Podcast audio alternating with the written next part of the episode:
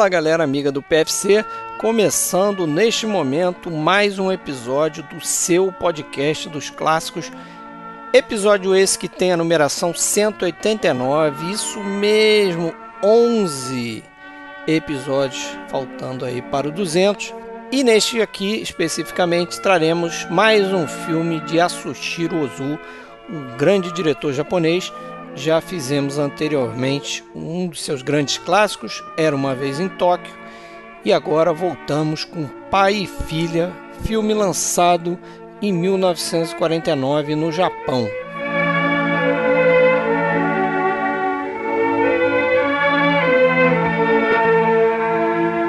Pessoal, é sempre importante deixar aquele recado. Se você tem uma conta no iTunes, não esquece de classificar a gente por lá, quem sabe até escrever um review, porque uma vez que você faz isso, você ajuda a gente no algoritmo da plataforma.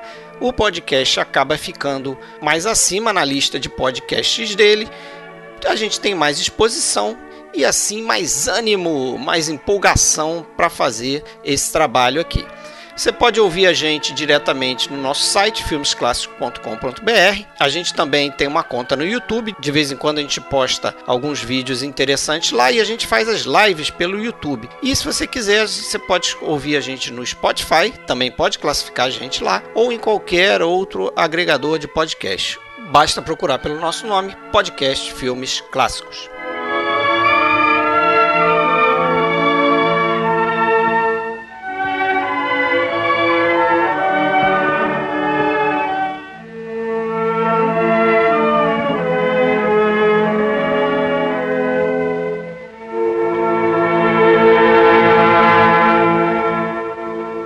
Bom, galera, então vamos começar mais um episódio do podcast Filmes Clássicos para falar de Ozu, um filme especificamente. Né? Eu, Fred Almeida, falando do Rio de Janeiro, falo com meus amigos Alexandre Catal de Blumenau. Tudo bem, Alexandre? Fala, Fred, tudo bom? Tudo Como bom? é que você tá?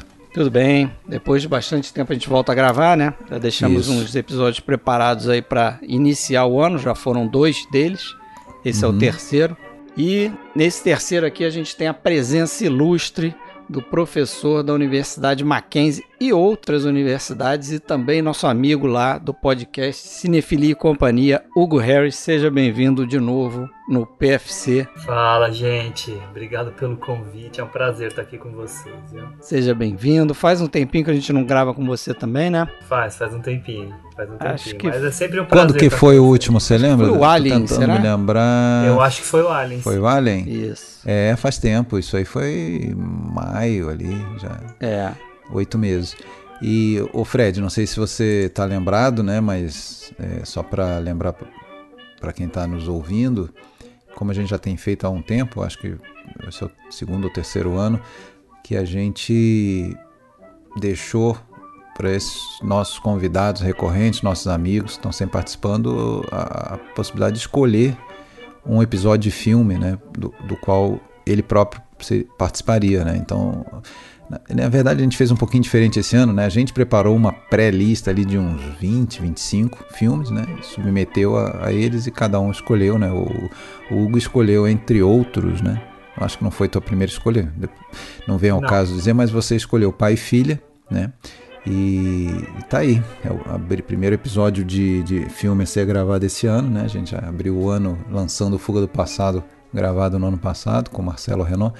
E, e vamos lá, Josu, que a gente sabe também, só um outro ponto aqui, a gente sabe que é um cineasta que merece episódio de filmografia, apesar de ser uma filmografia extensa, difícil. É, a gente sabe que a gente está, vamos dizer, em dívida com o Ozu, né? Volta e meia alguém pergunta isso, né? Bom, já fizeram do Kurosawa, já fizeram do Mizoguchi, três, acho que foram três episódios do Mizoguchi, quatro do Kurosawa, né? Ou três também, não lembro. Inclusive, antes deles todos, nós tínhamos feito do Masaki Kobayashi lá. Kobayashi, a gente já fez o Naruzi, mas aí é que tá, as pessoas têm que entender também isso que você falou, né? Quando a gente vai fazer uma filmografia, a gente geralmente faz de três é. episódios, é. né? E como a gente tem 24 episódios no ano. É, e a gente é, tem que... evitado fazer isso, tanto é, é que esse ano a gente não vai fazer nenhuma filmografia inteira, né? Porque, primeiro, que é uma dedicação que a gente fica uns sei lá, dois, três meses casado com aquele diretor e fazendo imersão e tudo, e as vidas particulares da gente não, não tem permitido essa imersão assim tão grande. Então a gente optou por fazer mais episódios do que a gente chama mini diretor, né?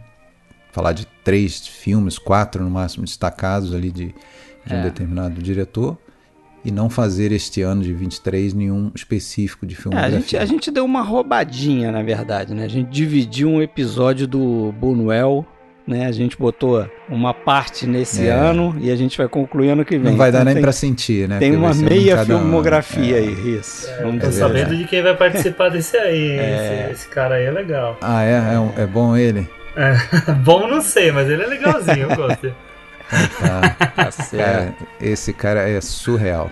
Mas vamos, ah, vamos lá. Viu, mas só para falar aí do, da questão do, de não terem feito o Ozu, na hora que vocês fizerem o Ozu, vai aparecer outro cineasta japonês que vocês ainda não fizeram. Ah, sim. Eu vou é, falar, poxa, sempre vai ter pendências. É, não, e o Japão tá bem, bem representado aqui, né? Talvez Japão e, e, e Estados Unidos sejam os, os, países que a gente mais fez filmografia, né? Não tô falando isso de cabeça aqui, não... Não tem é, e, e, não é, lembrando que não são só essas filmografias, a gente já fez episódio de filmes únicos também, como do Sete Samurais, a gente já fez episódio e no, nos Dicas Triplas, eu não, não tô lembrando exatamente agora, mas certamente já teve filme japonês lá também. Já. O próprio é. Ozu a gente Portal do Inferno foi um, né? Com Era Uma Vez em Tóquio, né? A gente já fez esse episódio. Sim. E a gente falou um bocado do Ozu e vamos continuar falando aqui também, né? Vamos falar do anterior, que abre uma trilogia que dizem se fecha com Era uma vez em Toca, né? Que é a da Noriko, personagem, nome da personagem, né? É. Que a principal semelhança é o nome da personagem e algumas características dela não é a mesma personagem, né? Como se fosse, como se fosse a Regina Duarte fazendo diversas Helenas ao longo da, da carreira não, dela. Né? Eu estava pensando nisso. O, eu, pensei, eu já pensei no Clint Eastwood fazendo o Homem Sem Nome lá na, na nos filmes do do Sérgio Leone, né? Não tem uma sequência ali, mas parece sempre que é o mesmo personagem, né? Uhum. Mas é isso, né? Aqui, Noriko e o pai dela. O filme é parte de uma história de um sujeito chamado Kazuo Hirotsu, né? cujo nome que ele deu à história é justamente pai e filha. É o roteiro Shishito do Ozu. Mozumi, né? Isso. É, literal pai e filha, né? Literalmente Isso, pai. Literalmente pai e filha. Só que o roteiro do Yasushiro Ozu e o Kogo Noda ficou Banshun, que aí sim se traduz mais para primavera tardia, né? Como é o título em inglês, né? Late Spring. É, que aliás, deixa eu abrir um parênteses aqui, toca num, num dos temas do filme, que é a questão não só do casamento, né? Mas a, o casamento de uma mulher que veja a cabeça da, da época, da cultura, mas aos 27 anos já estaria ficando velha para casar, né? Já estaria passando é, já estaria a, a, primavera. Já está no final da primavera. Então esse é. negócio da, da primavera, é, do final da primavera seria, né? Tá passando, tá ficando para titia, né? Uma coisa meio absurda aos olhares de hoje. A gente vai falar sobre isso e é. tal. Mas é, o título americano vai nesse ponto, né? Eu imagino que o Hugo com certeza adora o filme. Eu tinha visto o filme uma vez, né? Mais uma daquelas revisões que o filme melhora e melhora bastante, né? Uhum. Tá olhando Concordo, a história com também. outro olhar, o, o, filme com outro olhar, né? Os elementos, os tantos elementos. Acho que o, dá para falar isso que o que o Ozu é um desses cineastas que parece que de forma simples ele faz muita coisa e os filmes dele têm uma profundidade que às vezes escapa assim, se a gente não, não ver e rever e prestar atenção no, no, no uso dele da linguagem dele, né? E os temas recorrentes dele, esse tipo de coisa. Sempre lembra daquela analogia com o cinema do Ozu, da, da questão do lago, né? É um lago de águas paradas, você não vê um movimento, e no fundo é, é um lago, vamos dizer, profundo e cheio de vida ali dentro. Tal. É, os filmes do Azul tem essa, essa dualidade, né? Na aparência são simplórios, né? Plots quase banais ou ausência de plots, né? Para gerações atuais aí acostumadas com outro ritmo, não, acontece absolutamente nada nos filmes do Ozu, né? É. é, eu acho que é aquele tipo de filme que você pode assistir simplesmente tentando ver esse plot, né, e vendo uma historiazinha simples, mas se você olha com um pouco mais de atenção a forma como ele trabalha a história, como ele resolve mostrar essa história, você tem muito a, a absorver dele, né? Então cada plano, cada sucessão de plano, né, tem alguma coisa para te dizer. Mas se você não tiver atento a isso, você também consegue assistir o filme e ter também a, a temática sendo um, absorvida de uma forma que há contento para um filme convencional. Né? Eu acho que isso é uma coisa bem comum nos filmes do, do Ozu. Mas o legal mesmo é fazer o que a gente uh, tenta fazer aqui, que é poder olhar um pouquinho mais né, para todos esses artifícios que ele acaba é, lançando mão. Né? Eu acho que o, o filme cresce também se a gente adicionar isso que você falou e que o Alexandre colocou e eu também coloquei, essa questão de contextualização uhum. do, da história e do Japão da época, né? Porque esse filme aqui eu acho que comum entre os críticos analisarem esse filme e pensarem naquela questão do, do Ozu como um, um cineasta tradicionalista, né?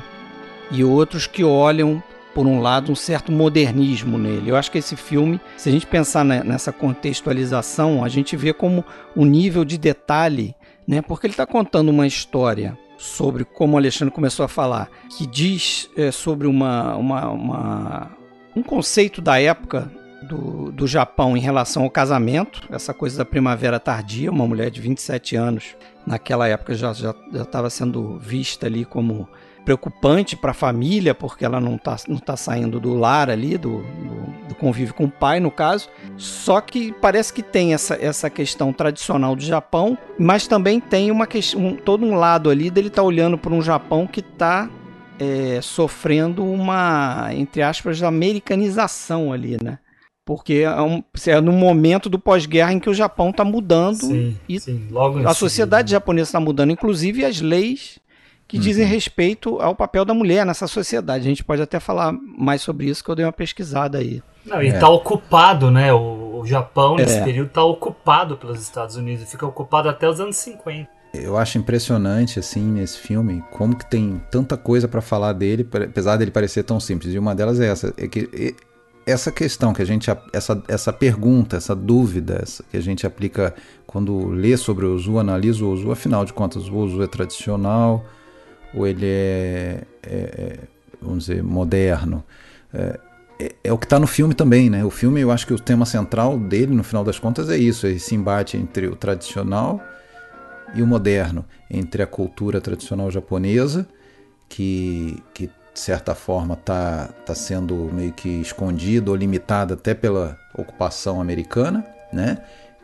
Ou, ou, e, e, ou, ou a modernização. E a gente vê símbolos e elementos disso. Por um lado, o filme é carregadinho de, de elementos tradicionais japoneses. A gente vê teatro no, a gente vê cerimônia do chá abrindo filme, né? A gente é toda a arquitetura também. Tudo dos, arquitetura. Dos prédios, daqueles templos que ele mostra, os jardins. E por outro lado a gente vê coisas como aquela, aquelas placas né, em inglês, a placa da Coca, o anúncio da Coca-Cola. Uh, a, a gente vê. Citação Gary Cooper, né? Gary Cooper, pequenos detalhes, como por exemplo, e não só a questão da americanização, mas uma coisa de modernização em geral, né? Eu acho que na primeira aparição do, do personagem do, do pai, quando ele está lá escrevendo o texto com, com o, o ajudante dele, né? É, chega o rapaz para fazer a medição da, não sei se é da eletricidade, eletricidade. Do, ou do gás, quer dizer, isso já já está lançando uma sementinha ali, olha, já não é, já não já não está vendo lá o Contos da Lua Vaga, lá do, a gente não está vendo um filme lá do que se passa no, no, no, no medieval, Né? É. é uma sociedade que está modernizada, tem medidor em casa da luz, do consumo, é, vai lá pegar o banquinho para o cara subir. Então, assim, tá o tempo todo esse embate. E, e só que eu acho que o Ozu é, é, é, que assim, eu acho que tem muito essa cultura de todos nós cinéfilos, da crítica em geral, de querer sempre colocar os caras numa caixinha, cada um. E, e assim, eu não acho que ele próprio tivesse preocupado em ser tradicional ou ser moderno eu acho que ele queria muito mais mostrar essa, essa dualidade, né? Eu acho que ele não está tomando muito partido. Tanto é que a gente tem dentro do próprio plot, né, personagens meio dúbios assim. O próprio pai, né? Ele por um lado é um pai moderno, ele não é aquele pai é, austero, a, né? aquela, aquela, daquele, aquele tipo de patriarcal, né, que mandava, ele não manda na filha, pelo contrário, a filha às vezes até manda nele. Né, ele é todo gentil, não é um pai tradicional do cinema japonês do passado, é de, de, outra, de outra época, né? Mas quando precisa, ele chama ela para junto, né? E ela é. vem e obedece. Né? É, e, mas ao mesmo tempo ele quer que ela cumpra o, a, o papel tradicional da, da, da jovem que é casar. Né? Sem contar que entra outras coisas, né? Se a gente for discutir por que, que ela não casou ainda. Ah, não casou, eu acho que é, talvez a principal razão por trás é o seguinte: é, a, a, maioria dos homens da idade dela morreram na guerra. Né? A gente está em 49, é, no imediato pós-guerra, e boa parte dos japoneses jovens foram para a guerra e morreram. Tanto é que a gente tem diversas viúvas no, no filme, né? Pelo menos uma, acho que duas, sei lá. Tem, tem, tem sempre a questão da, da viuvez ali, né? É, jovens viúvas, né? Como é aquela amiga. Não, amiga, eu acho que divorciou. Como é a, a, a, a, possível. A, acho que é possível. É a pretendente dele lá, né? A senhora Miwa, eu acho que é o nome dela. É, é, é então, assim, é, eu acho que ele não toma partido. Eu acho que ele está muito mais focado em mostrar os pequenos dramas humanos, familiares, que são universais. Eu acho que isso que faz. Eu acho que é o o maior atrativo né, do cinema do Ozu, é esse, ele é universal, atemporal. Exato. Se você passar esse filme na Dinamarca, se passar na, em Honduras, as pessoas vão se identificar com aquelas situações, né?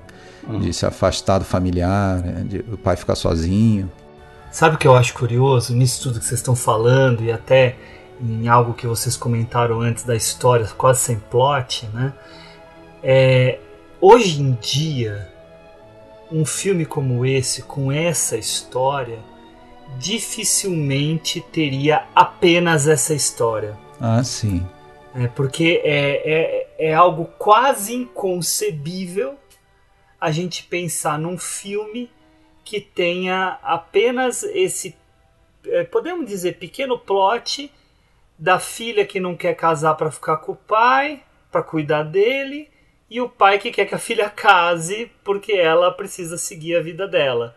Né? Ponto. O filme é isso, acabou. Eu acho que, que em algumas instâncias é, esse filme nem seria feito pela seguinte razão: se você olhar por pelo ponto de vista dos personagens principais, nenhum deles quer aquilo ali, né? Hum. Acho que nem o pai, no final das contas, nem a filha. A filha é óbvio, ela, ela verbaliza isso, mas nem o pai que se utiliza ali de uma né, de uma mentira, até para empurrar ela nessa direção, nem o pai no fundo quer isso. É a né? tia que, né? Não, basta não, ver é a, a, frase é a final quer, do filme, né? né? A tia que exatamente. Então, mas é, é, é, assim, mas apesar deles não quererem, não ser o desejo deles, talvez eles entendem que aquilo ali é necessário, né? É. A tia, que é uma atriz que a gente conhece de longa data aí de coadjuvante filmes do Kurosawa, muitos, né, Haruko Sugimura, e ela faz mais ou menos sempre esse tipo de papel, né? é. né? Ela não é uma pessoa ela tem muito outros filmes do Ozu também. É, ela, ela não, tá no Era uma vez em Tóquio. É, ela é isso, ela faz tá justamente tá aquela Acho que ela faz aquela nora ou filha. Faz a filha. Que é a filha, né, que que, que desdenha dos que, pais, que te, é, que tem os dois meninos. Ela é sempre uma personagem de caráter um pouco duvidoso assim, né, meio interesseira e tal. Mas ela é a tradicionalista nessa história aí, talvez, né, toda. Se você uhum. olhar é, pelo ponto de vista dos personagens, e aí eu já posso até linkar com algo que eu, que eu li sobre essa ocupação americana. Se você olhar por, pelo ponto de vista dos personagens, você tem essa tia, que seria mais a, a ligada ao lado tradicional, que é ali que tem um alívio quando a, a sobrinha decide casar e tal, com o tal do cara que parece o Gary Cooper, né? Que a gente também nunca vê, né? Isso é interessante, também a gente pode comentar esses aspectos. Você tem o pai que está ali no papel dele de entende que aquilo ali é necessário, que uma nova vida dela com um homem deve começar para ela criar a própria família e ter filhos e tal. Ciclo da vida. Mas você tem outros personagens, é o ciclo da vida, né? Uhum. Mas você tem outros personagens, por exemplo. Aquela prima, né? não sei se é a prima, mas a amiga dela. Aya, né? Aya. Que é, que é Aya divorciada. que é divorciada, né? Que aliás é então, é algo que só né? Só fazia sentido falar, naquele momento. É algo que só poderia, a partir daquele momento, foi em 48, foi até uma modificação que os americanos fizeram, né, permitindo que a mulher. É, acho que foi na pudesse... Constituição, né? Isso, na nova Constituição, que acho que é essa de 48, que foi feita basicamente pelos americanos, permitindo que a mulher pudesse dar entrada no divórcio, né? Isso não era possível antes. Então, quer dizer, tem um elemento ali bastante moderno dessa sociedade que ele está mostrando ali, é um papel importante ali, porque. É, só, só um adendo, além dessa questão constitucional permitindo o divórcio, também tinha passado uma lei. É, vamos dizer, derrubando o casamento arranjado, né? permitindo, é, é absurdo que isso ainda né, precisasse ser regulado por lei, o quê? Permitindo a livre vontade da, da Isso, casar noiva, né? por né? amor, é, né? É. Isso foi, aliás, esse foi um dos principais problemas, o, problema central né, do, do, do, roteiro com a censura, né? Que era, é, eles não poderiam admitir, por exemplo, que é, eles, a família decidisse, parece que no roteiro original, inclusive, a, ia ser uma decisão coletiva de que ela ia aceitar lá o, o Gary Cooper lá o, o é, como marido e no filme e, e, evidentemente a censura não, não permitiria eles mudaram para que fosse uma decisão dela ou pelo menos aparentemente. A gente não vê muito bem como aliás a gente não vê muita coisa nos filmes do Ozu né que ele adora fazer umas elipses que eu acho fantásticas né que é, eu acho que essas elipses elas elas, elas diferenciam o, as crianças dos adultos ali, de quem está vendo o filme, né? No sentido de, pô, você, você precisa ser um, um, uma plateia, vamos dizer, interessada, capaz de, de ligar os pontinhos, né? Você não pode estar tá vendo aquele filme distraidão, pegando no sono, senão você está ferrado. Então, ele não mostra muita coisa, como ele não mostrou essa decisão, né? Ele, ela simplesmente anunciou que, que, que sim, né? É, mas eu, eu fiquei com a percepção que ela é, gostou do cara? Gostou do cara, sim. Né? Ela sim. foi meio com o pé atrás e acabou que ela gostou do cara. Mas eu acho que o interessante é que, pelo menos eu percebi dessa forma, vocês podem ter percebido de outro.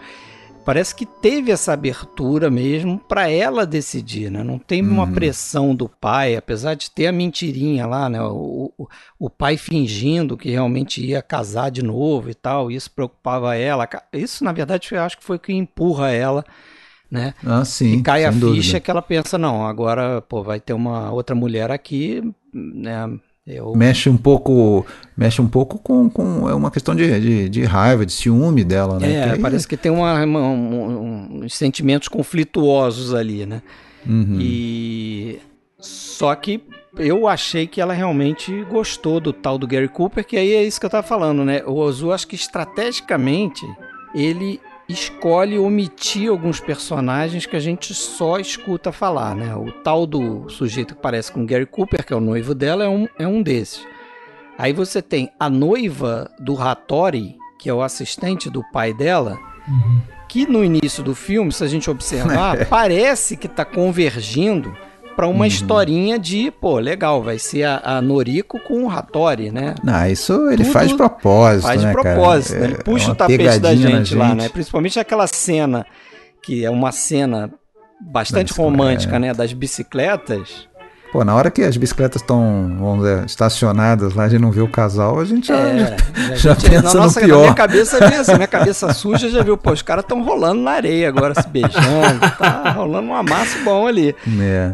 Não, mas cara, isso é bem intencional, né, cara? Eu acho que a primeira parte do filme é toda nesse sentido de que, bom, ela é pra, é pra ela casar, beleza, tem um cara aqui, um cara jovem... Aqui jovem, idade é, dela, descompromissado, né? porque ninguém o perfil sabe. dela. Só é. ela sabe, nenhum outro personagem sabe, nem a tia, nem o pai Isso. e nem a gente. Então, é aquela surpresa. E agora é curioso que mesmo depois dessa revelação de que ela cai na gargalhada, né, quando o pai sugere casar e ela diz: "Não, ele já é comprometido". É, eles saem para ir num café e ele convida, diz que comprou ingresso para ela, é um negócio muito estranho também. É. ah, mas eu queria falar uma coisa sobre isso. Fala. Eu, eu até estava lendo no, no, no, livrinho que eu estava consultando para o episódio que essa brincadeira que o Ozu faz em relação a, a, em relação à relação entre o Hattori e a Noriko é também para discutir a questão do tempo. Por que a questão do tempo?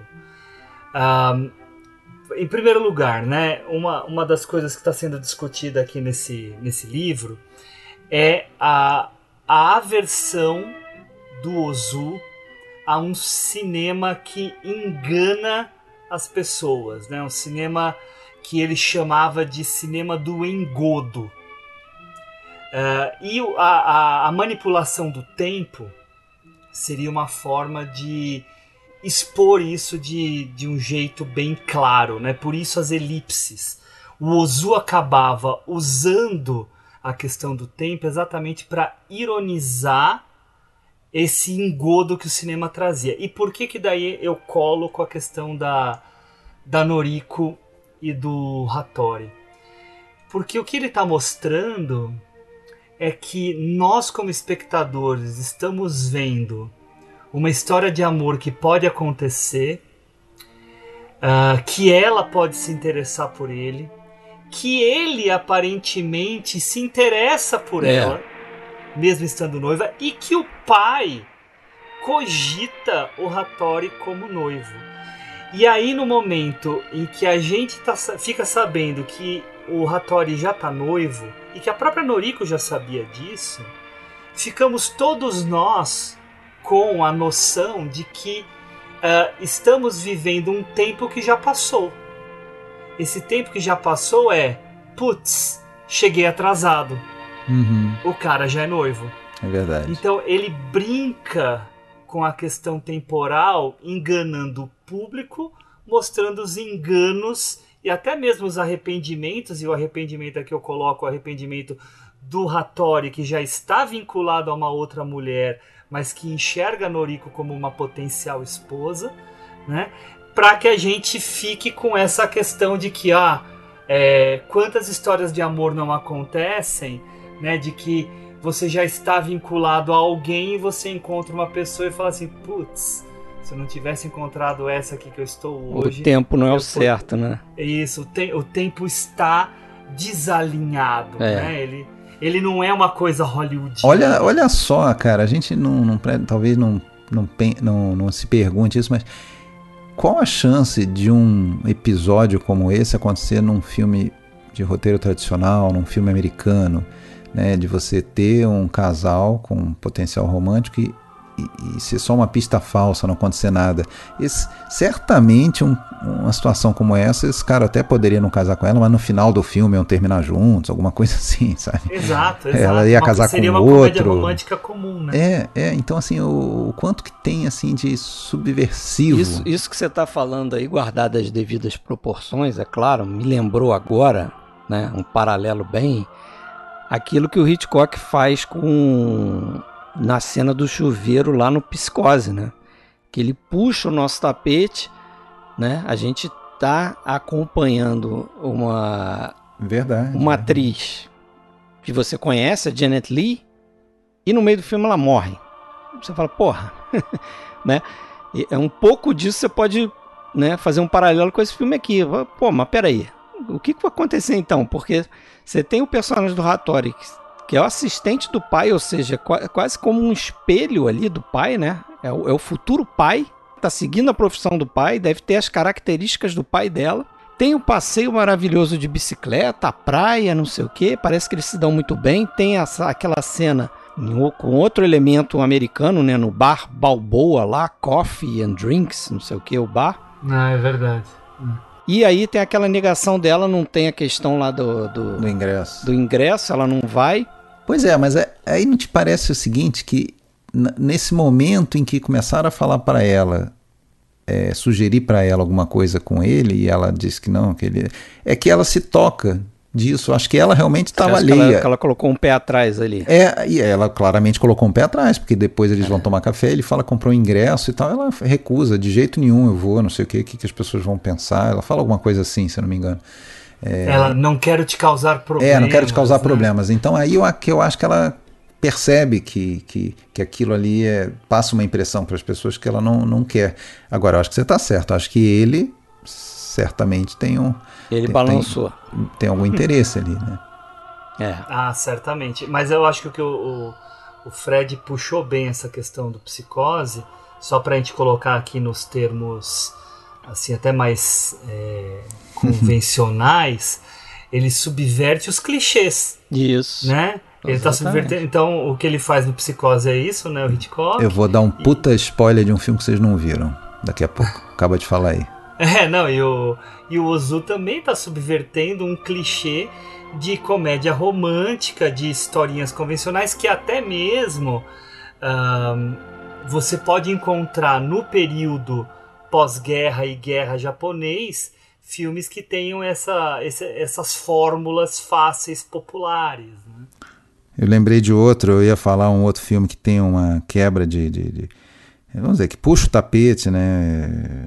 É coisa rápida, é um filme do, do Monicelli lá, o Borghês Muito Pequeno, que, porra, parece uma comédia, um pai que, que, que quer fazer o filho é, crescer na vida a todo custo, com métodos, é, é, vamos dizer, pouco recomendáveis e comprar prova de concurso e não sei o que. E no meio do filme o garoto morre, baleado. então, o filme muda completamente, Acabou passa a ser um outro tipo de filme, passa né? a ser um filme de vingança, um Charles Bronson um, italiano. Entendeu? É, é, impressionante. Esses filmes eles marcam muito isso. Quando tem essa. A gente puxou o tapete, a gente não esquece isso. A gente não perdoa o, diretor por fazer Mas isso. Eu, eu acho que é, isso, essa coisa toda aí né, é potencializada justamente por essas omissões dos personagens que a gente só escuta falar é, porque a gente só vê a Noriko e vê o Hattori, né? Esse possível pretendente dela. Então a gente não tem nenhuma ligação afetiva com a noiva do Hattori.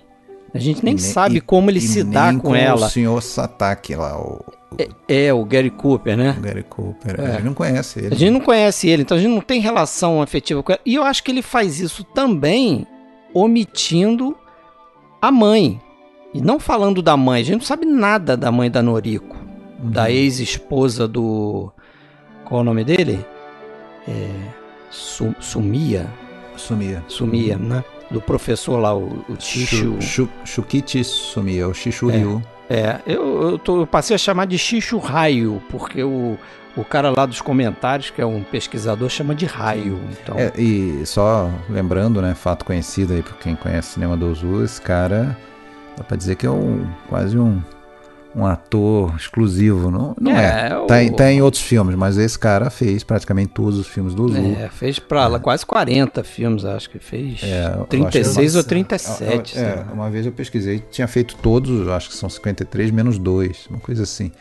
E, e sempre é, varia, varia, é, acompanhando a, a, idade, né? Às vezes né, bem maquiado e tal, mas fez desde do, do filho né? Até o, o avô, vamos dizer, lá na frente, né? É, ele é a imagem do, do Ozu nos filmes. O cinema né? do Ozu, é. né? E, e a Setsuko Hara, né? Ozu.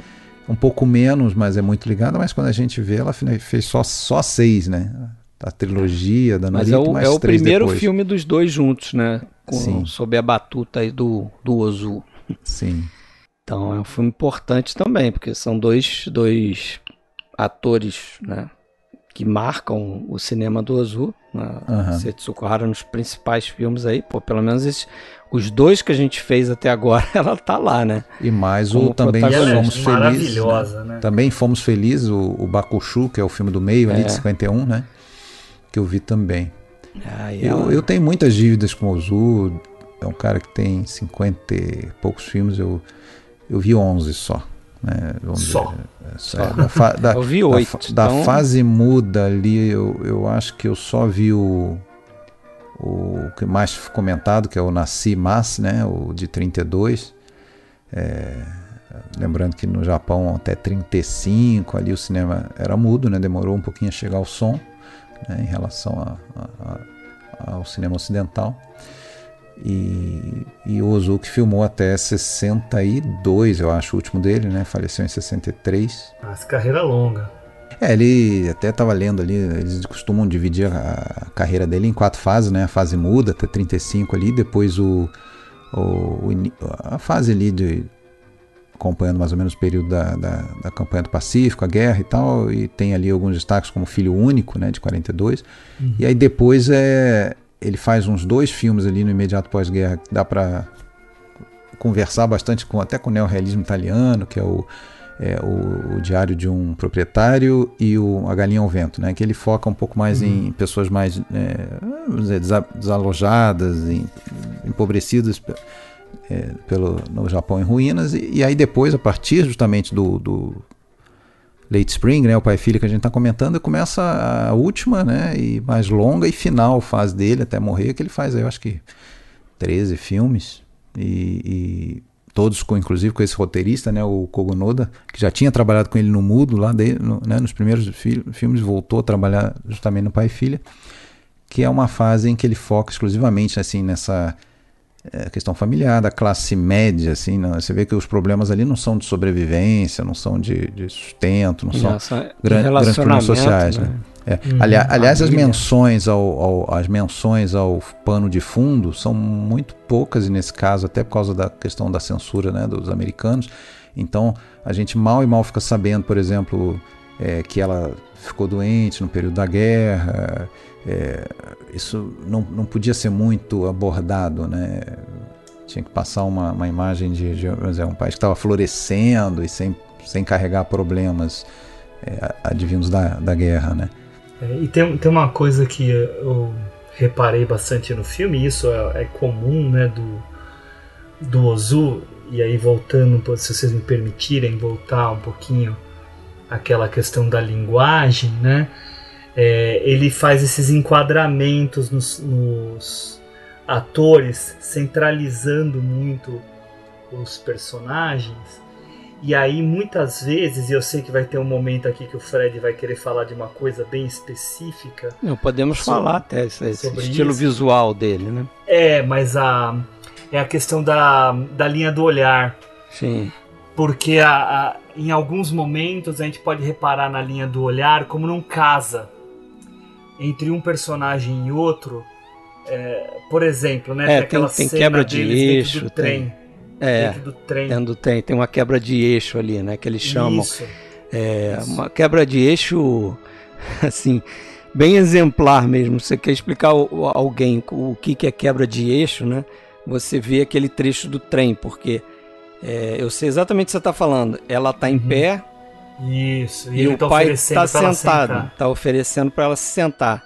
Só que o pai está falando, olhando, né, no enquadramento, o pai está olhando para a direita do quadro e ela em pé também está olhando para a direita do quadro. Então, na nossa cabeça, do jeito que a gente está acostumado a, a, a, ver, né, um personagem olhando para a direita e o outro olhando para a esquerda, você cria na sua cabeça que um está olhando para o outro, né?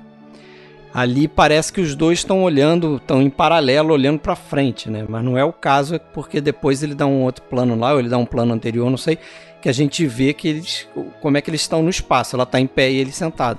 Aliás, essa sequência toda, né? Ele já brinca com essas elipses, né? Porque a gente, a gente fica sentindo que a viagem é longa, né? Porque uhum começa com o trem lotado, os dois em pé, daí. É, eles vão mudando de posição, né? Daí aparece o trem só, depois volta lá para dentro, ele já está sentado, oferece lugar, ela recusa, depois mostra lá fora de novo, depois volta, aí estão os dois sentados.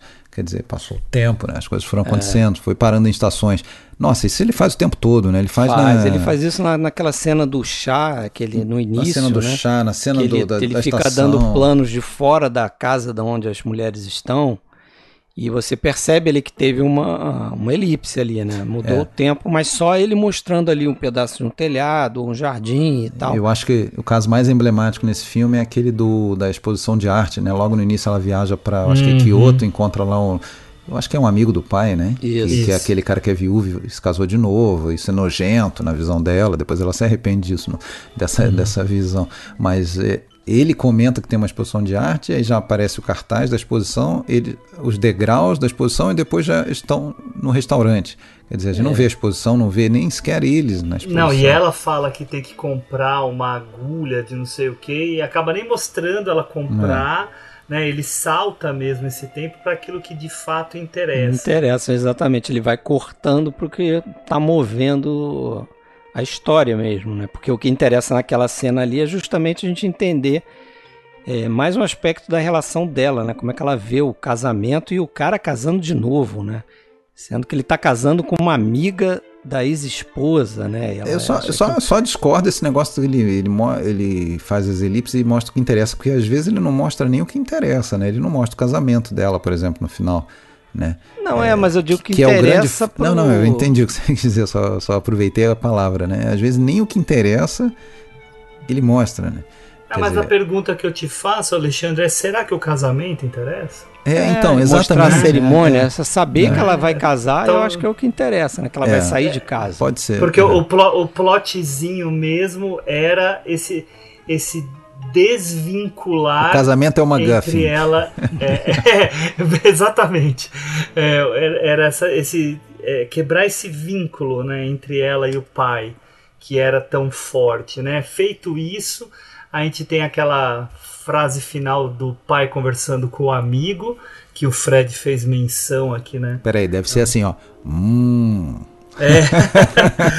ele é o que ele mais faz. Aquele né? mugido de vaca dele.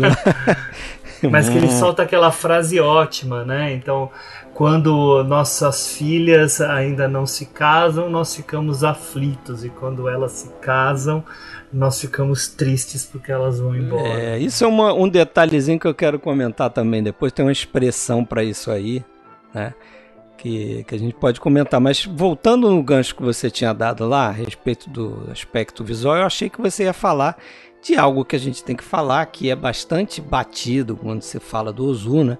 Sim, Aquela sim. questão da câmera baixa dele, né? A opção dele por fazer a, a, linha do olhar. Quando você falou linha do olhar ali, eu, eu, pensei nisso. Né? Ele, ele colocar a câmera bem baixa, né? na altura, vamos dizer. Cerca de um metro de altura é, do, do Que sol, seria né? a altura ali dos olhos de uma pessoa que está sentada num tatame, né? Acho que a ideia é essa. Mas eu queria até ouvir de vocês o que, que vocês pensam sobre isso, porque eu, eu já tinha visto outros filmes do Ozu também, mas nesse me, me, me deu uma sensação assim pode até parecer estranho o que eu vou dizer. Acho que não é essa a opção dele, claro, mas me deu uma sensação assim, até de um certo. É, é como se a câmera tivesse escondida. Uhum, entendi. Ali. E, e você, eu tive uma sensa, sensação meio voyeurística, assim, vamos dizer, porque você está vendo o que está acontecendo da, dentro daquela casa e geralmente ele só está fazendo isso dentro da casa do, do pai e da filha ali. Né? Faz em outros lugares também, mas é mais naquele ambiente. E parece que como a câmera está ali embaixo... Ela não... faz parte do, da história, vamos dizer. É, não sei se é. Não, ela não ela se cria um certo distanciamento. Ela cria mesmo. um distanciamento Isso. e é como se ela estivesse num lugar que os personagens não têm como saber onde ela está. Entendeu? Uhum. Sim, sim, sim. É, eu tô falando um negócio, não sei se eu tô me fazendo entender, mas é, assim, não, na altura do olhar, parece que você tá vendo ali e a câmera tá assim, na altura do olhar dos personagens. Então, é, é, os personagens eventualmente teriam a noção de que a câmera está ali. Quando a câmera está embaixo, olhando para cima, e às vezes você está vendo os personagens de costa, dá a impressão que você está espiando alguma coisa, entendeu? Uhum, eu, eu concordo plenamente com você, Fred. Eu ia comentar exatamente isso. Quando a câmera está distante na altura do, do tatame, a gente vê personagens de costas. Quando ela está próxima deles, ela acaba não ficando nas costas dos personagens. Ela fica mais de frente. Então, quando tem esse distanciamento, essa impressão mesmo da câmera oculta, ela pode acontecer. E, e outra tem coisa razão. que ele gosta de fazer muito também é que quando ele está filmando um plano e contraplano, ele bota o personagem no centro Uhum. E é quase que o personagem quebrando a quarta parede falando com a câmera, né? Ele faz muito então, isso. Então isso corta... tem a ver com a linha do olhar que eu tava falando, Fred. Também. Porque né? às vezes esse olhar do personagem a gente fica meio confuso, não confuso, mas assim incomodado baseado naquilo que a gente está acostumado a ver é, nessa relação entre o plano de um personagem e do outro, né? No, no plano contra plano. Porque fica mesmo assim essa coisa, tá falando com ele, não tá? Eu sei que tá porque o diálogo tá rolando. Mas não é a mesma coisa, não tem lá um ângulo de 45 ou de 30 é. para me dar essa impressão, né? É. É, de novo, né? A gente está pensando na linguagem clássica, né? É. Isso, exato. Mas eu entendo o que você quer dizer, assim eu não deixo de considerar um grande filme por isso, mas de alguma maneira os diálogos eles parecem que perdem um pouco em, em realismo. É, tipo, eu sei que eles estão cada qual declamando a sua parte para a câmera, mas não parece que são duas pessoas realmente conversando. Eu, eu, eu, sinto essa, essa perda, se é que eu posso falar assim, mas eu acho que isso não compromete. Eu, eu compro esse cinema do Ozu facilmente, porque eu estou mais focado no, no, nas sensações que ele desperta, né? no, no não, é, não. O que está envolvido, né? Nem Entendo eu acho a técnica que comprometa dele. também não, tá? Não é, me incomoda sim, sim. nada. É, é. E acho assim, e acho muito legal que tenha tido um cara que tenha colocado como mantra, né, padrão do cinema dele, quebrar o, as, as, rotinas, as coisas tradicionais, é, um fazer uma, próprio é um jeito próprio, uma marca registrada. Inclusive, inclusive, outra coisa que ele faz que eu acho muito interessante é uma espécie de coerência visual ali. Ele repete diversos enquadramentos, Isso. principalmente uhum. dentro da, daquela casa ali. Quando o personagem está passando por um determinado local da casa, geralmente a câmera está na mesma posição, com o mesmo tamanho de enquadramento. Uhum. Então, isso para mim é, me causou uma sensação de, de intimidade com o ambiente. Então é, você é, já está vendo aqui repetitividade, né? é, talvez possa olhar por esse olhar também, né? Uma questão de. Não, inclusive porque, a desculpa. A história está pega... se repetindo do. do... É, é a rotina. É a rotina. É. A rotina tem seu encanto, lembre-se do, do, do, dos filmes dele. Eu acho que é o último, né? É, e, não, e, e, e, na mesma linha que você falou, de, de, pequenos planos dentro da casa iguais, ele repete, de certa forma, dá para dizer que ele repete cenas no filme, né? Ele repete cenas, por exemplo, das pessoas no bar conversando sobre o casamento no início e no final. Ele repete ah, isso, essa coisa cíclica mesmo, essa ideia do, do, da coisa repetitiva. Mas, mas essa questão de, dos planos aí, acho que até tem esse lado de repetição, às vezes de, de até te, te, familiarizar com aquele ambiente, porque você já está vendo aquele plano, né, segunda vez, terceira vez, quarta vez, você, você entende qual é aquele ambiente ali, por exemplo. E também utilizar o, isso para criar um, um conflito, assim, um, um exemplo claro, por exemplo vocês vão lembrar ali quantas vezes ele dá o plano da, da porta da casa quando tem alguém entrando naquela casa e você vê à esquerda, você vê a máquina de costura dela, uhum. da Noriko. Deve ser da Noriko, não deve ser do pai. tá ali naquele, naquele, naquele lado esquerdo. Um dos últimos planos ali, depois que ela saiu, que ela aceitou casar e que o pai tá sozinho em casa, você vê a casa sem alguns objetos e ele dá um plano daquela porta e a máquina de costura não está mais ali. Então você vê duas, três, quatro vezes a máquina de costura, em quantos planos tem, antes de chegar nesse último plano aí, esse plano da, da porta da casa ali por dentro, e que você não vê mais a, a máquina de costura, né? Esse, claro. negócio da, esse negócio da máquina de costura, que por si só já é um tipo de modernidade também, lembra que naquela cena inicial do chá, em vez deles estarem ali concentrados, coisa, a né? tia tá falando que tem, ela tem que levar uma calça lá para remendar é. e não sei o que. Só, só, queria fazer um comentário sobre essa questão da rotina. É, se vocês depois quiserem cortar, cortem, tá? Porque a gente tinha comentado sobre o Jane Dillman, né? Jean Dillman, antes do, da gravação, que é um filme super longo e tal, e é a vida daquela mulher dentro da casa os procedimentos feitos pela Chantal Ackerman no filme são muito parecidos com o que o Ozu faz aqui e que o Fred acabou de comentar. Em termos de edição? Não. É, ah, tá. em, termos de, em termos de enquadramentos fixos em determinadas partes da casa e que se repetem se repete. de forma é, tediosa, recorrente uh, no decorrer do filme inteiro para nos dar a impressão do tédio, do incômodo desse cotidiano massacrante que tem em cima é, daquela Você vê, sem ver o filme, sem ler muito, eu já imaginava que, que seria assim. O filme, não Agora, o, o Shoshiku, ele tinha um departamento de fisioterapeutas específico para quem trabalhava na, na câmera do Ozu, né? Porque pô, o cara passar o dia inteiro abaixado ali um metro, não né? era fácil. Não, tô brincando essa informação, obviamente, mas é curioso, né? Imaginar cara ter que operar a câmera abaixado é, ali. Ficar tá, abaixando ele para ver o visor não deve ser fácil mesmo, não. 5, 10 minutos. sentado. O cara aguenta. Né? Sentado. É.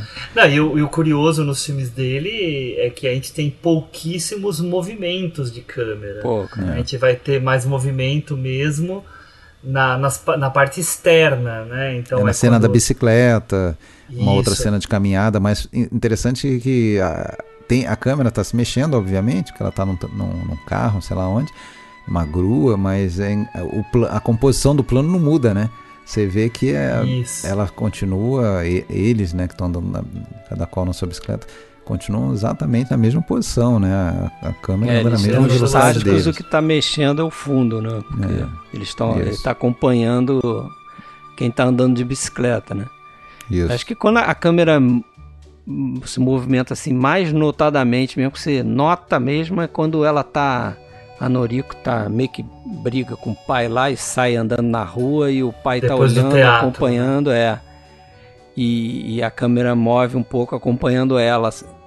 Mas realmente, fora isso, você tem movimento também quando ele tá dentro do trem, né? Tem muito trem em filmes do Ozu, né?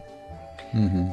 Tem, tem, é, é, voltando àquela questão da, da, da da produção da censura americana, que é interessante, né? Tinha uma, uma cena em que o pai, eu acho que vi, visita Kyoto, né? Quando o pai está em Kyoto, ele fala para alguém que ah, essa cidade é muito melhor do que Tóquio, cheia de poeira. Na verdade, o roteiro, a fala original era cheia de ruínas, né? Mas uhum. mandaram tirar o ruínas, né? Para não remeter aos bombardeios é, que, que, que, assolaram ali o Japão durante a, a Segunda Guerra. E, e, outra situação que aí o Ozu ele chutou o balde, né? Ele debochou, ele criou uma solução debochada, né? Que foi aquela questão da, da bolsa, né? A, a tia acha uma bolsa no, passeio, lembra? A carteira, a né? A carteira, a carteira. E aí a, os sensores falaram, não, tem que ter uma cena, a gente vendo ela devolver, ou entregar para o policial ou devolvendo para o dono aquela carteira. E o Ozu não, não só não fez isso, como ele ainda meio que brinca com isso, porque toda Deu hora o pai fala, toda hora o pai fala, né? Você tem que devolver a carteira. Não, ela, não foi Você sorte, deu sorte, né? E ela bota dentro do kimono, né? É, meteu ele a fala, carteira, velho. É, então, pelo menos duas vezes ele fala.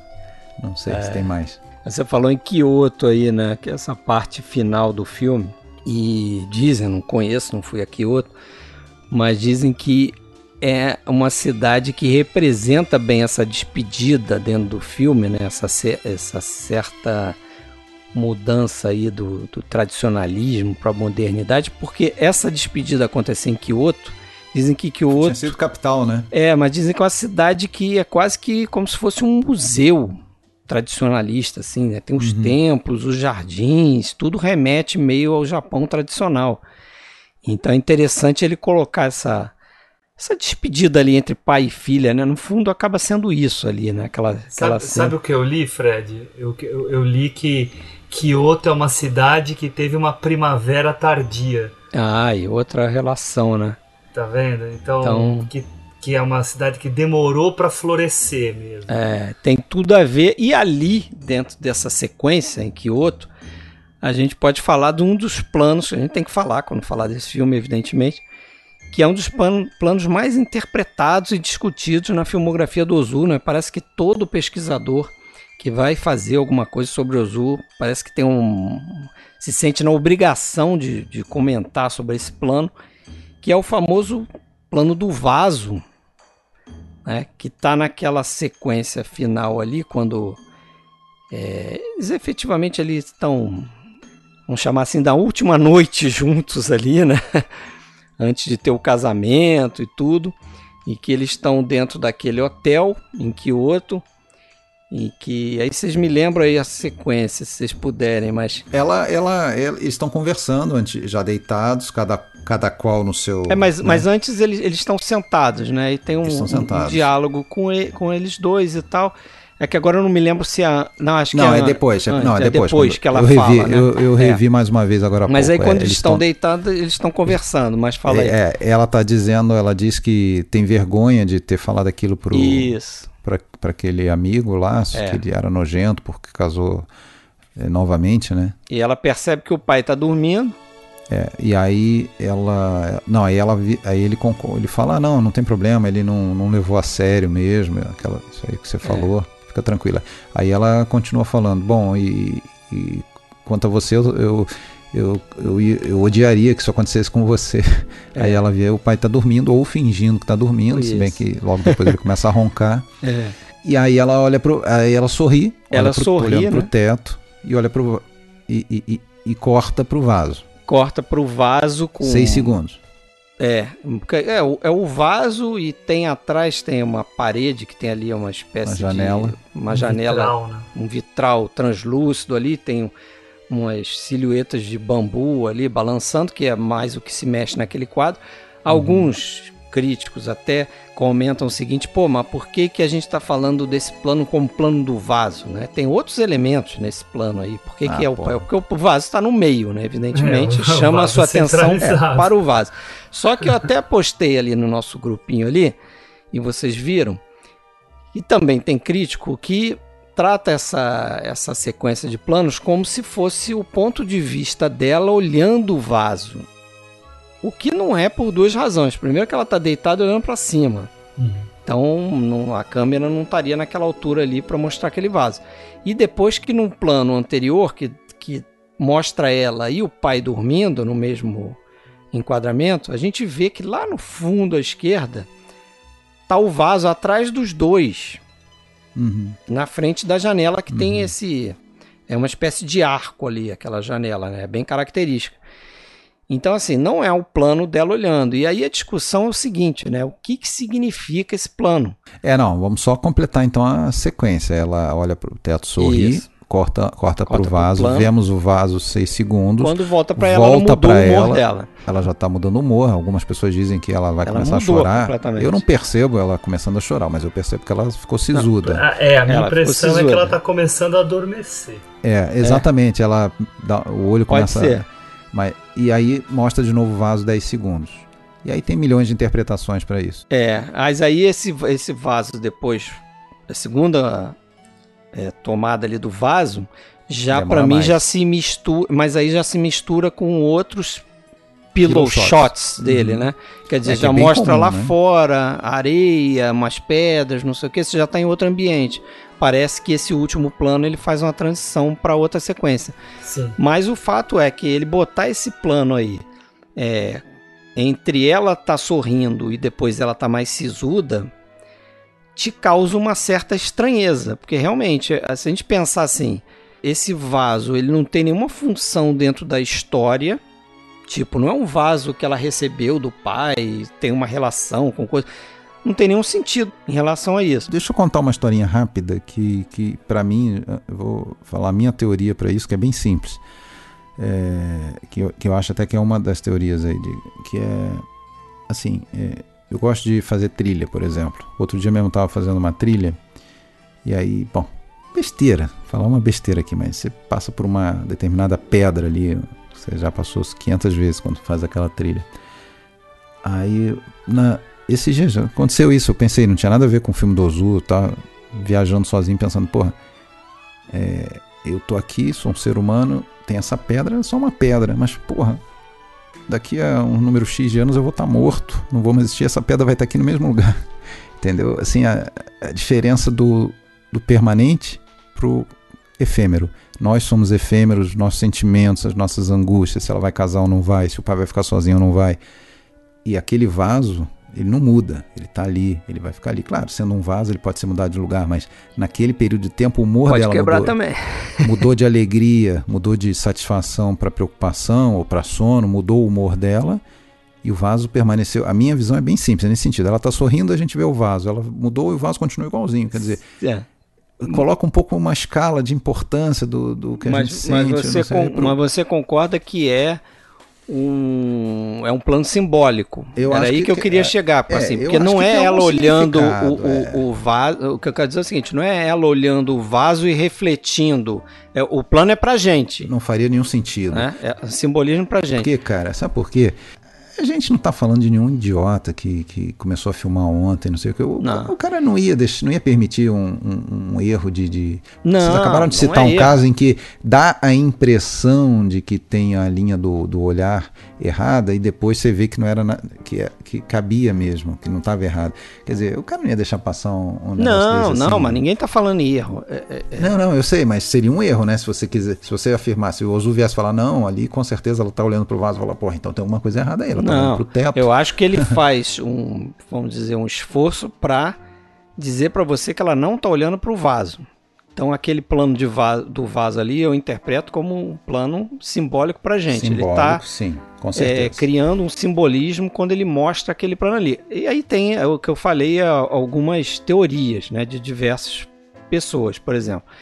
Tem uma crítica chamada Christine Thompson que para ela o Ozu coloca aquele plano ali porque ele quer evitar que a gente de alguma forma se conecte com o que ela está sentindo, porque o ápice dessa sequência para ela, Christine Thompson, é o que vem a seguir, que é, é, é um diálogo ótimo que eu acho, uma cena belíssima ali, quando ela suplica para ele e diz que mas por que, que a gente tem que mudar? Eu, uhum. Entendeu? Eu tô satisfeito uhum. do jeito que as coisas estão. Eu posso ser feliz tá assim, assim, né? Uhum. Tá bom assim. Ela faz meio com a súplica, aí vem aquele discurso dele. Para ela é isso. Para outros, é, por exemplo, Paul Schrader, lá, o, o, roteirista, né, que também já analisou a obra do Ozu, diz que aquilo ali, aquele objeto, aquele vaso, representa o, o pesar dela de se desligar do pai. Mas, de novo, para mim é um simbolismo que o Ozu manda pra gente. Uhum, né? Sem dúvida. Cara, e aí eu acho que tem uma coisa importante, não sei se, se né, o lance do vaso. Hugo, tem alguma Isso. teoria? Tenho, tenho. Diga lá. Na, verdade na verdade, assim, eu tava. Até depois de ter comentado com vocês, eu fui reler aqui no, no livro, né, a opinião desse autor, até vou falar o nome dele, do Kiju Yoshida, que ele diz que esse momento do pai e a filha, depois de terem passado o dia juntos, né, na cidade, em que eles vão de deitar no mesmo local, uh, em camas é, uma ao lado da outra, conversando, que haveria uma insinuação de uma de uma relação incestuosa. Na, é, não, antes de falar da relação incestuosa, é uma insinuação de uma referência à noite de núpcias que ela virá a ter uhum. e que ao mesmo tempo também aí entraria a questão de um desejo oculto de um certo incesto com o pai, que em alguns momentos a gente pode até é, corroborar com momentos de ciúme dela no decorrer do filme, em como ela fica incomodada com o fato de que o pai vai casar de novo, né? Que tudo isso é discutível, tá? Não é nada escrito é, na pedra. Eu, eu, eu, confesso que eu não, não tive essa sensação, mas eu, eu vejo como alguém possa ter essa percepção, até se você pensar assim, tem algumas cenas. Parece um casal. Né? Que parece um casal, exatamente. O pai tirando a roupa, ela ajudando. a troca lá, de olhares. Né? Coisa né? e tal. A troca de olhares. A forma como eles se relacionam em casa, né? Parece realmente um casal ali, até no momento que ela descobre que o pai tem uma pretendente e que ele estaria interessado e tal, e ela fica daquele jeito dela. Eu só acho que não parece muito casal, porque eles se dão bem demais, né? é, mas é, é, eu acho que ele faz isso para provocar a gente, assim como ele provocou com a questão Pode ser. do tempo que a gente mencionou antes, da questão do Hattori, eu acho que aqui ele também tá provocando a gente em relação a questão da ancestralidade versus a humanidade desses, desses personagens. Eu até comentei com vocês é, o lance lá daquele filme, mais um italiano do Bolognini, o Belo Antônio. É, é, uma coisa que eu acho interessante, que é o seguinte, é, a história é centrada em torno da, das dúvidas que se criam em torno da sexualidade de um personagem. No caso lá do Mastroianni, que todo mundo achava que ele era o pai, queria que ele fosse um garanhão, pegar todas as mulheres, não sei o quê. E ele era um cara sensível. Em nenhum momento fica dito ou, ou, ou, ou intuído assim de uma maneira mais direta que ele seja gay. Mas a gente vê que as pessoas começam a desconfiar disso no filme, e aí a gente se pega, a gente como, como plateia, comprando essa, essa dúvida e achando que isso que pode, que pode ser também, porra, eu acho que a gente está só passando um atestado que realmente como que é uma sociedade preconceituosa, que vê o diferente sempre, ah, alguma coisa errada tem aí, né? Porque não é só os personagens em torno que, que podem achar isso, a gente também está achando que tem um pouco de, de razão essa, essa suspeita. Porque, porra, como assim? Ela não se interessa por ninguém, ela não vai casar, só quer saber de ficar com o pai, trocar olhares com o pai, cuidar do pai. É, Mas, assim? Alexandre, a, não, a, a, a, arte é isso, né? Enfiar então, o dedo na nossa cara, né? É. Então, exatamente, ela, ela consegue muito bem nesse, nesses casos, né? Porque a gente, até o Fred disse que não, eu também confesso que eu não, não levei a sério, mas a gente sente um certo desconforto, sim.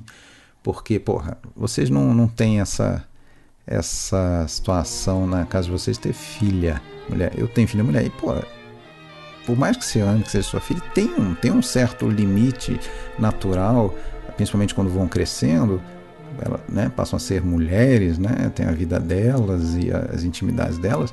É, não, não, sim, eu, eu, eu não consigo imaginar aquele relacionamento que a gente vê no filme na, na minha vida com as minhas filhas. É, seria uma coisa antinatural. Né? Então, é, é claro, estou falando de uma outra época, outra cultura, não dá para equiparar. E no caso ali, sozinho, né? Só, ele é viúvo e tal. Né? Se tivesse uma mãe ali, a dinâmica da casa seria completamente diferente. Né? Mas tem alguma coisa estranha ali. Agora, eu acho realmente que não podemos afirmar ou, ou, ou entrar com muita vontade nessa questão de, de incesto, até porque não fica em nenhum momento isso é, nem de maneira nenhuma simbolizado e tal, né? É, não, eu acho que é. Mas é, tem um é apego muito forte. Fica, é, mas é algo que não dá pra, pra gente bater o martelo, mas que de alguma forma tá orbitando. Tá, então, é algo que tá aberto à discussão.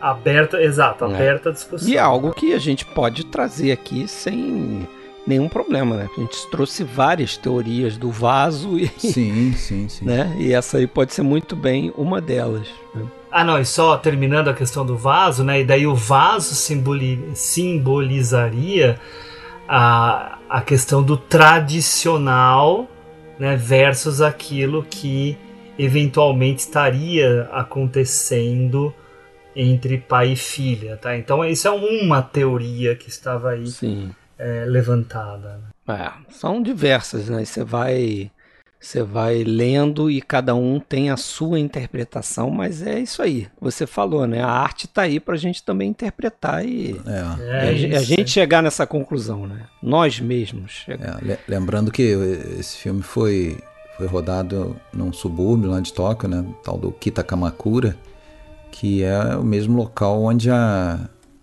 a, a Masaya Ida, né? O nome de nascimento da Setsuko Hara, viveu até o fim da vida, né? Depois ali do, dos anos, acho que se mudou para lá nos anos 60. E o, e o Ozu morou ali também, né? Inclusive tem, né? Vocês já devem ter lido aí algumas insinuações de que existia alguma coisa entre eles. O Ozu nunca casou, nunca teve. O Ozu é, sempre é, morou com a mãe, né? A também, mãe, o que né? é o que é. Também está relacionado com essa história também, é, né? Até curioso, né? Até curioso um, um cara que não, vamos dizer, não formou uma família própria ele é. fazia tanto filme sobre família, né? Sobre hum, casamento, é né? E sobre. É. E ela, o fato é que ela abandonou o cinema depois da morte dele em 63, né? Ela estava na época com 43 anos, né? Então estava, vamos dizer, na flor. Poderia continuar tranquilamente e se aposentou, morreu até não tem tanto tempo, acho que foi que 2000 e ela morreu bem idosa, 17, né? 16 por aí. É. Não, não, lembro agora exatamente, mas não tem. É. E, e, enfim, é um, um dos rostos conhecidos, né? Uma grande atriz, uma grande atriz. Sim. Ela não era uma vez em Tóquio, eu fiquei muito impressionado. Ah, uhum. excelente. E, e depois desse, dessa sequência aí do vaso, né, e desse final aí na, nessa taverna, aí vem aquela, aquele diálogo, né, que você bem lembrou aí entre os amigos ali, professores, né? Uhum. E tem essa. Eu acho que a gente fica com essa característica, que é algo também muito discutido em relação à obra do Ozu, mas que não é, eu acho que uma coisa só, que pertence ao universo dele, que eles chamam de Mono no Aware. Já uhum, ouviram falar sim. disso? Essas... Sim, sim. O, o Rich fala muito disso, é, né? O, o, o Donald Rich, né? Donald Rich. É. Que essa espécie de... A melhor tradução que eu encontrei aqui seria uma certa... Aceitação. É, uma né? simpatia com a tristeza, né? Você, você aceitar que tem algumas verdades assim que são irrefutáveis e que é, as frustrações, as apontamentos perdas, da vida, as, as né, perdas, separações, as mortes e tal, é algo que vai acontecer e que você meio que aceita aquilo ali com certo pesar, mas você hum. tem a uhum. sensibilidade de, de ver naquilo ali talvez também um, um, um, caminho positivo, né? Tem a ver com o inevitável, né? Ciclo é. da vida, aquela coisa toda. Isso. É... Tem uma palavra perfeita para isso. Diga lá. Tá me escapando. Não, tá me escapando. Você vai lembrar até que senão vou, não vai acabar lembrar. esse episódio. Tá bom, tá bom. Vamos lá. Sem pressão, sem pressão. Mas esse final você fica com essa sensação, né? Eu pelo menos fiquei, né? Quer dizer, esse diálogo que você cita do pai com esse amigo professor, né? Da, da, dos filhos saindo de casa. É, que certamente eu vou, vou viver. Acho que o Alexandre já está vivendo isso. Uhum. e, Sim. E eu, o Hugo ainda falta um pouco e eu falto talvez ainda mais. Mas, né, essa coisa de que, cara, esse é o caminho, né? Esse é, é o caminho. Não, não, há o que, não há o que, não há o que fazer, né? Fazer. O, o assim. que, o que, o que poderia ser feito é, por exemplo, no seu caso, Alexandre, a sua filha vai casar. Uhum. O, os pais do, do, do marido da sua filha vão viver com você e com a sua esposa e com né, e todo mundo junto. Aí Tô essa fora. solução tá fora, né? Então, então, então, não tem solução. Tem que abraçar o mono no aware mesmo. Não sei é. se é assim que se fala. É, mas... mas... não só em relação a isso, né? E é. engraçado, né? A gente não comentou, mas o, a questão do casamento no, nos filmes do Ozu como um todo, nesse especificamente, está muito relacionada à questão da morte, né? Porque tem, assim, tem sempre uma perda é envolvida, né? vai ter uma perda esse casamento, vai ter uma perda para ele, que vai ficar sozinho, pro pai, né? Inclusive você pra... vê ele sentindo essa perda, esse impacto, ali, né? esse impacto final, né? quando ele tá lá, né, descascando aquela laranja, maçã, sei lá o que que é aquilo. Uhum. Né? O corpo dele cai ali, né? Ele cai a cabeça assim, ele, pô, agora eu tô sozinho, né? É, é, pois é, tô sozinho, né? E é fazer o quê? É a vida, né? É. A vida. É o curso natural, né? É, o tipo da coisa que a pessoa não pode nem desejar o contrário. Desejar o quê? Que sua filha ficasse presa, cuidando de isso, você pro resto da vida? No, no, e esse é o grande conflito, né? Que parece simples e que faz parte aí do nada acontece, né? Uhum. Como diriam alguns, mas, pô, é um um uhum. conflito muito profundo, sim. Profundo, é, como eu falei, né? Atemporal, universal, né? Que a gente lida com isso o tempo todo, em todos os lugares. Bom, o fato é que esse filme foi um sucesso crítica, ganhou o prêmio da Kinema Jumpo é, do melhor filme do ano, né? Mas, mas é, a crítica adora esse filme, coloca como um dos melhores exemplares aí do cinema do Ozu e tudo mais. Mas lembrando que dos principais diretores japoneses, o Ozu foi o que demorou mais a ser descoberto no Ocidente, né? Só nos anos 70, diferente do Kurosawa e do, do Mizoguchi, por exemplo, que já nos anos 50 estavam chegando no, no, nos Estados Unidos, por exemplo, né? Com, né? com Rashomon, com Sete Samurais, com Contos da Lua Vaga, ganhando prêmios em festivais na Europa, né? E o Ozu não, o Ozu ficou meio adormecido até nos inícios dos anos 70 começar a ser redescoberto, né, pela Acho que tem muito a ver com aquele pessoal da da nova Hollywood até, né? É, talvez, né? O Paul Schrader é um desses isso, caras isso, aí que... É, acho que ele é o, é, começou a passar no, no, nos anos 70, né? É, e aí tem até uma frase que eu anotei de um cara chamado Vincent Canby, que ele falou: difícil do, no Ozu não é você gostar dos filmes dele, é você descrever o trabalho do Ozu de forma a não diminuí-lo, a não reduzi-lo a um, a um conjunto de técnicas austeras é, e, e, que poderia refletir um filme, é, vamos dizer, apenas técnico, mas sem sentimento. Porque realmente não é isso, é difícil, é, é realmente essa dificuldade de você. Como é que você vai é, eu fico imaginando sempre assim, você vai mostrar para alguém que não sabe nem quem é o Ozu, o cinema do Ozu. Tem uma grande chance daquele, do, da pessoa dormir no filme, né? se ela uhum. não está habituada naquilo, se ela não está preparada para aquilo. Né? É, é, um cinema muito low que, profile, né? E aí não adianta você explicar para a pessoa, não, mas olha que legal, esse cara põe a câmera baixa, esse cara faz não, uma câmera mal. Tem, que, tem que ter talvez é, uma bagagem. Pra... E daí? Aí a pessoa vai falar, e daí? Por que, é. que eu tenho que gostar do filme por causa disso? mas aí que tá, cara. É, eu acho que para mim o grande chamariz, essas técnicas são legais e tal, mas não é isso. É, é o como que ele ele consegue tratar de uma maneira simples, com atuações de movimentos mínimos e tal, um turbilhão de, de universo de, de acontecimentos íntimos, né? Que, porra, infelizmente essa nova geração de cinéfilo não dá valor, né? Você tem que ter explosão, bomba, corpo voando e body ele, count. Ele, ele, é um cara sem firula mesmo. Né? É. Então ele me lembra você falando isso, claro que guardadas as proporções, que tem coisas é, bem diferentes, né? naquele cineasta que eu sempre falo que eu gosto muito, que é o Ken Loach. Você vê, pega o cinema do Ken Loach, é um cinema que está preocupado em falar de questões cotidianas. Ele amplia um pouco mais, porque ele fala muito mais do contexto diferente do Ozu. Mas é um cara que também você não vai ver trabalhar a câmera de uma forma muito exibicionista você não vai ver planos muito escalafobéticos, assim, você vai ver coisas mais contidas, porque o que conta para ele é a interação dos personagens. Uhum. E eu acho que o Ozu tem isso, né? É muito essa interação que daí tá tem disfarçado dentro dela todas essas pequenas questões que a gente chama de pequenas porque elas ficam um pouco aparentes, mas de pequenas elas não têm nada. Certo. Concordo. Muito bem dito. Lembrou a, a palavra ou não?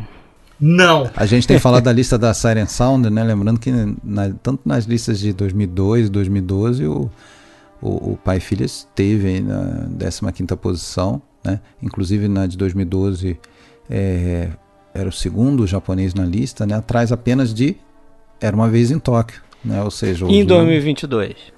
Umbanda, eu não sei, não cheguei a fazer esse eu, Ele tá na lista também, tá? só não lembro a colocação. Uhum. Dever de casa, então. É, o Kurosawa citou, né, na, num, num, uma publicação que na verdade acabou saindo póstumamente, né, 99, um ano depois da morte do, do Kurosawa, mas o Kurosawa botou esse filme como um dos seus prediletos, né, e o próprio Ozu, de certa forma, vai filmar coisas muito parecidas na sua fase final, inclusive o, o seu filme, o, o Late Autumn, que é o. Eu confundo esses títulos, mas eu acho que é o último, justamente, de 62 lá, que é o. Não é o Dias de Outono? Não, não lembro agora, tá? Mas tem um filme em que tem uma história muito parecida. Né? Do, do, é, eu teria que lembrar agora. Era para eu ter anotado isso, porque a memória está ficando ruim. Mas tem um filme do Ozu em que ele praticamente repete essa história, né? Com a do casamento da filha, que o pai vai ficar sozinho. É, se alguém lembrar dele, comenta aí, por favor. A rotina tem seu encanto? Eu acho que é esse. Acho que é, é o último filme dele, 62. É, eu acho que é o Rotina tem seu encanto. Lê o plot dele aí, vamos ver se não é esse. An aging widower arranges a marriage for his only daughter. É, tá, tá é isso. Uhum. É. Exato. Viu, só para constar aqui, eu olhei na lista, tá em 21 primeiro o pai e filho. 21 primeiro. Então fizemos o dever de casa. Só ficou faltando a palavra mágica do Putz, cara. Do Hugo, mas ele voltará para falar essa palavra. Foi a sua deixa para voltar no podcast. É tá isso? bom. fica, fica Resiliência. Você tem mais alguma coisa aí para acrescentar? Acho que está de bom tamanho, né? Ainda muitos filmes do Ozu para assistir. Isso, vai chegar o dia do Ozu. Vai. Deve ser.